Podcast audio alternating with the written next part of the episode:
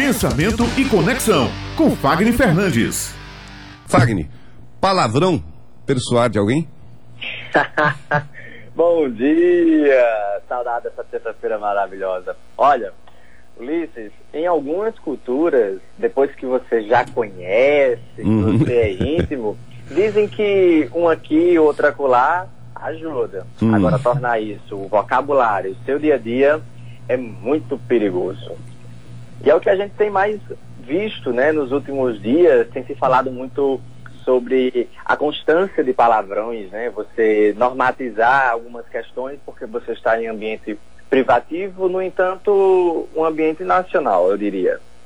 E aí nós temos algumas ideias. Alguns pesquisadores, eles falam o seguinte, que durante o estresse, o treino, o momento da dor, da dificuldade, da superação, muitas pessoas elas aguentam cerca de 50% a mais, ou seja, aumento, há um aumento da sua resistência quando você fala alguns palavrões. Parece que a boca suja ela ajuda a liberar mais essa energia. E já também tem um outro teste que fala o seguinte, Ulisses. Quando você está ali em uma apresentação e que você traz um palavrão aleatório, aleatório para quem ouve, mas para quem fala ele é programado. Seja em um ponto no início do, da sua apresentação, seja no meio do seu discurso ou no final, aumenta o seu tempo de persuasão. É como se você agora ganhasse intimidade. Então, alguns oradores conseguem aumentar esse poder de persuasão quando eles soltam um palavrão aqui e outro acolá. O que de fato acontece é o seguinte: antes de falar palavrão, eu preciso me certificar se a cultura permite, se o público é aberto, se eu posso construir um ou dois palavrões ao longo da minha apresentação para que possa persuadir alguém. Caio Carneiro, por exemplo, com o seu livro Foda, né, a palavra foda ele trouxe, e ele fez essa mudança de comportamento ético sobre a palavra. Quando você vai ler o livro, você vai entender o que significa. Da mesma forma, uma palavra, outra, ela pode se tornar amoral ou moral. Tudo vai depender do tempo, vai depender da cultura, do contexto. O fato é que a gente não deve normatizar aquilo que não é normal para não reconhecer o erro, seja o seu, seja o de alguém. Isso na perspectiva de erro e acerto.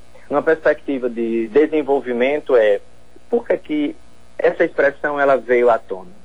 Ela faz sentido existir? Realmente eh, faz sentido eu usar? Ou eu foi porque um momento de emoção, um rompante, de raiva, de euforia, porque eu não consegui encontrar outra forma de me expressar?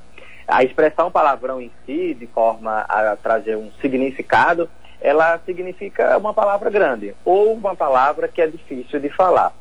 E aí nós usamos nesse contexto pejorativo, que são palavras amorais.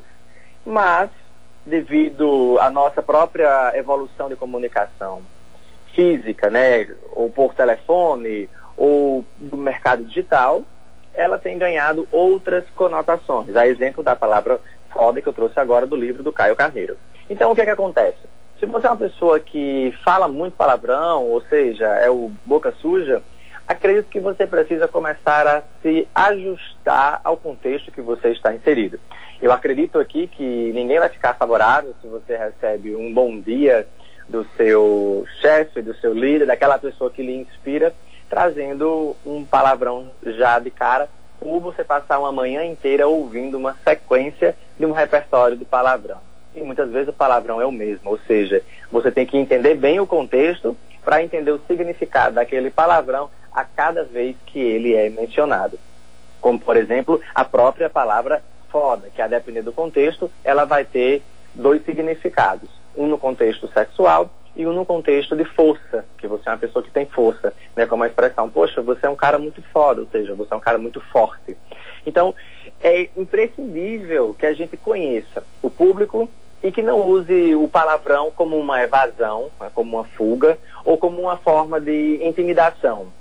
E aí vai entrar um elemento importantíssimo agora. Como eu falo esse palavrão? Né? Ou seja, como eu conecto ele na minha linguagem, como eu conecto ele nos ouvidos das outras pessoas, para que não se torne de fato uma palavra que cause ruído, mas uma palavra que possa conectar, enriquecer, tornar grande o meu discurso, tornar diferente a minha apresentação e ao final as pessoas possam trazer a ideia de que, poxa, o cara foi ousado, ele conseguiu inovar, ele conseguiu prender a minha atenção.